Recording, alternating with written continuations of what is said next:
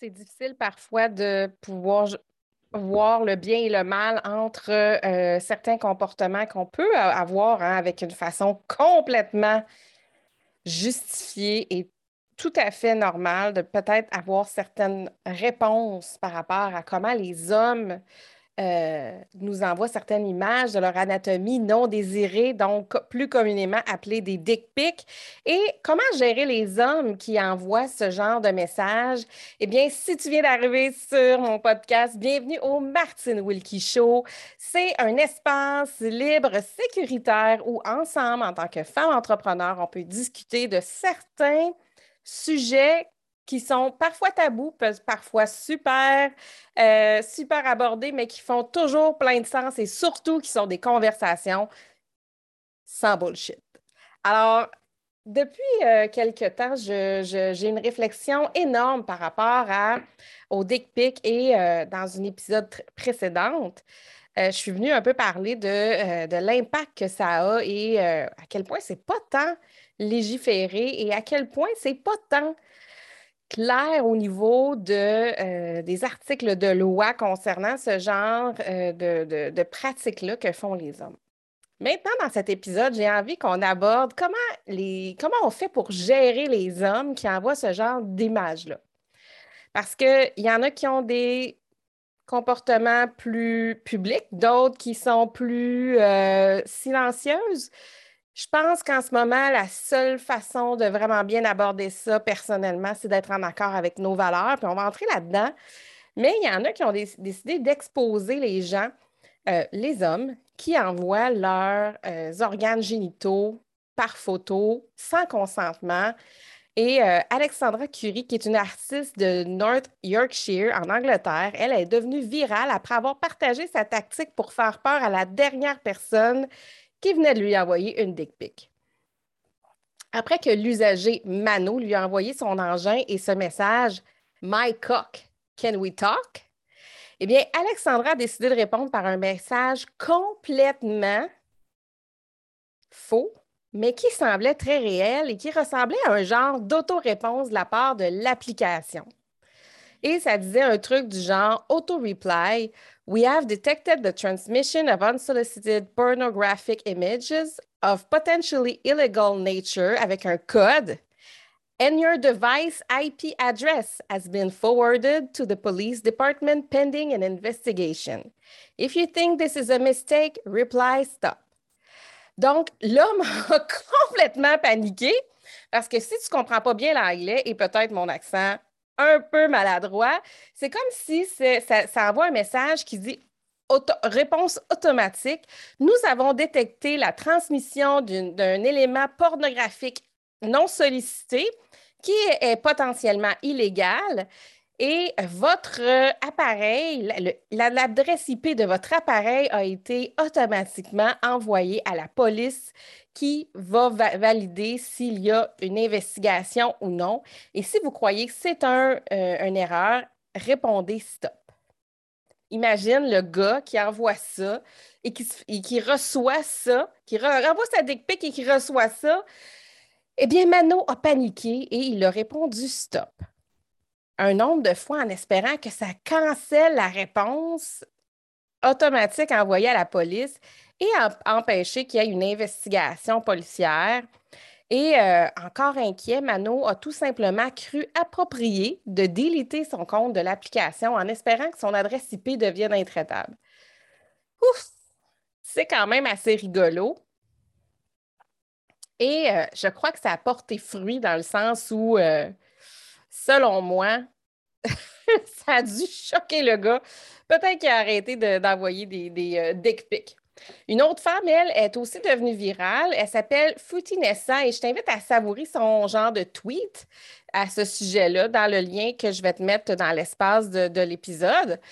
Euh, ça a été du bonbon. La US Director, qui s'appelle Jen Teasdale, a aussi créé un master plan pour attaquer ce genre d'homme et a prétendu avoir installé une fausse application appelée Cockblock qui stoppait les dick pics d'apparaître dans la boîte de messages et envoyait automatiquement la photo à la police. C'est assez ingénieux, n'est-ce pas? J'adore ça. L'Écossaise Rebecca McGregor, elle qui est une mannequin fabuleusement magnifique de 20 ans, 21 ans, elle a choisi euh, de transférer l'image osée à la maman de l'homme qui avait envoyé l'image. Ouh, imagine la maman de l'homme qui reçoit sur son Instagram, son Facebook, la photo de son fils qui envoie une dick pic non sollicitée. C'est quand même assez extraordinaire. Qu'est-ce que tu ressens par rapport à ça? Je serais tellement excitée d'avoir cette conversation-là avec toi. Ouh! Autant c'est choquant que c'est divertissant ce sujet-là par moment. Et euh, il y a aussi certaines euh, personnalités québécoises aussi qui ont repartagé des images sans cacher les utilisateurs afin d'exposer l'enjeu. On parle de Mariana Manza qui a exposé un homme qui lui avait envoyé euh, une dick pic. Comment tu gères ça, toi? Christian Stars, ou Stars de Sunset, Selling Sunset aussi, il n'y a pas si longtemps, euh, fait, euh, fait un contenu par rapport à ça parce qu'elle avait envoyé à la maman, elle aussi, d'un homme qui avait envoyé une dick pic, avait envoyé les photos à sa mère, elle aussi. C'est quoi ton feeling par rapport à ça? Parce qu'on pourrait entrer dans quelque chose de très profond. Parce que je ne sais pas si c'est comme moi, mais moi, ma perception est très, très en contradiction par rapport à ça parce qu'il y a une bonne partie de moi qui me crie de partager. À quel point c'est injuste, ça n'a pas de bon sens, c'est offensant, c'est, violent parce que c'était pas sollicité. Recevoir une dick consentante et demandée, c'est cool.